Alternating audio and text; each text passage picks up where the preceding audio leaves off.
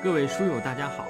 又到了我们阅读《春秋左传》的时间，让我们一起阅读，一同努力，一块儿成长。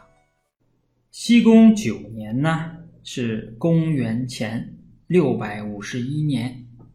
这一年呢，呃，发生了大事儿了啊！所以说这一年我们可能读的时间要稍长一些。第一件事儿呢。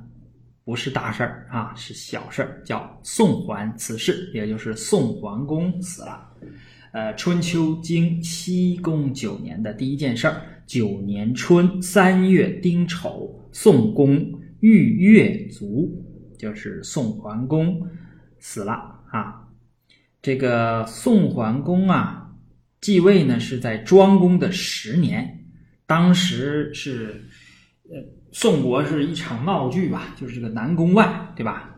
呃，这个南宫万和他的君主呢，和宋国的国君在一起玩儿，呃，玩这个输赢的游戏啊，可能应该是下棋之类的。结果这个国君输了，输了呢就接这个南宫万的短儿啊，因为南宫万被这个鲁国打，跟鲁国打仗的时候被活捉了，后来又呃，这个宋国国君又通过这个这个。钱把它买回来赎回来啊，就是这个当众揭他的短儿。这个宋国人呐，跟别的国家的人不一样。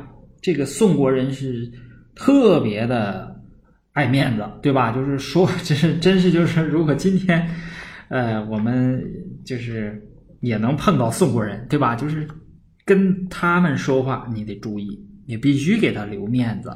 必须要注意，你要说错了一点儿，他就跟你翻脸了，啊，这 这就是宋国人就这么个特点，这就把这国君呢给杀死了，然后又杀死了一堆大夫，然后就整个宋国就乱套了。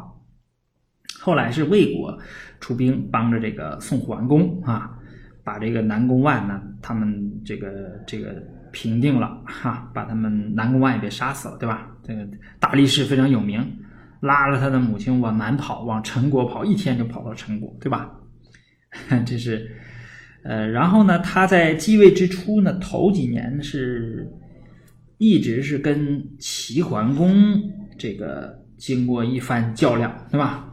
打了好几仗，但是打不过，打不过呢，这个宋桓公呢就跟呃齐桓公呢就达成这个和平协议啊，他就加入到了齐桓的这个联盟，所以说呢。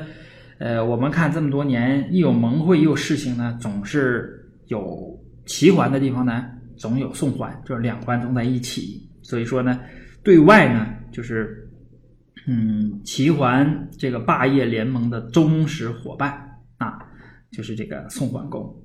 呃，我觉得呢，他呢是应该说什么？如果说齐桓公是呃，怎么说呢？是保持了这个。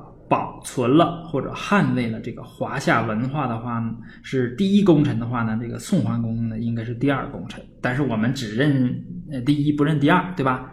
就比方说旧金山那两座桥，第一个有名的大桥是金门大桥，我们都知道。但是第二个大桥呢，大家都不知道，它叫做海湾大桥啊。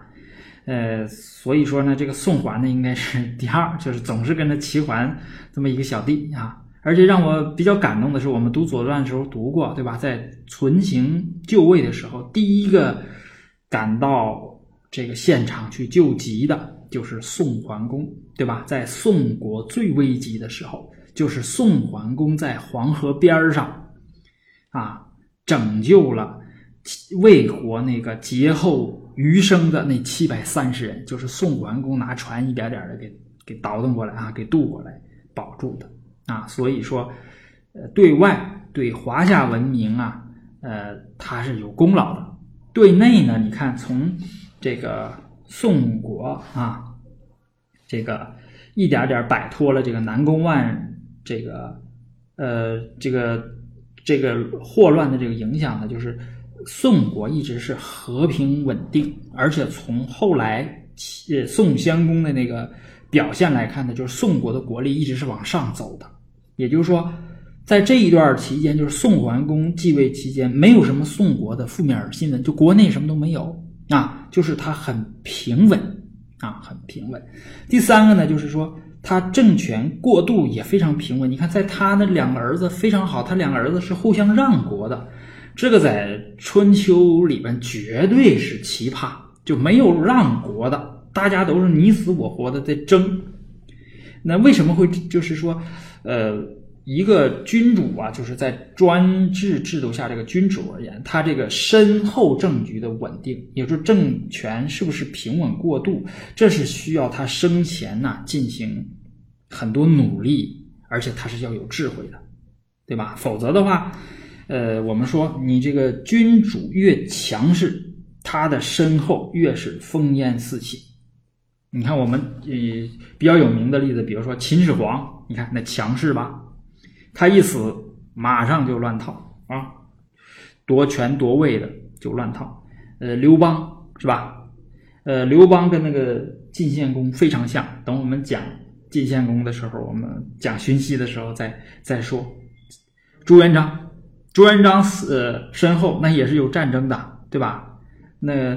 朱棣那天下是打下来的，从自己侄子那儿打下来的，可不是说，呃，这个很平稳的这么这样的哈。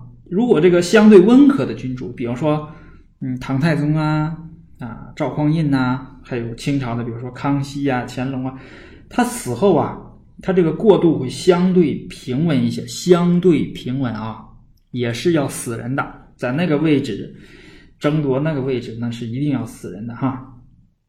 那么你看宋国的这个，这个简直让人感动，这是太反常了，对吧？这两个儿子宋襄公和子瑜，他俩竟然相互谦让啊！这个真是，呃，就不知道宋桓公是个什么样的君主啊？是一个这个国语里边没有啊，什么也没有，不知道他是一个一个什么样的君主，就只能从这个地方来判断，从他是。身后事情来判断这个这个宋桓公啊，呃，我觉得真的是很了不起啊，很了不起。嗯，你看这个，他就解决这个政权过渡的问题。但是呢，可惜啊，这个历史上没有留下过多的这个史料。好，这就是第一件事，是一件小事，叫宋桓刺史。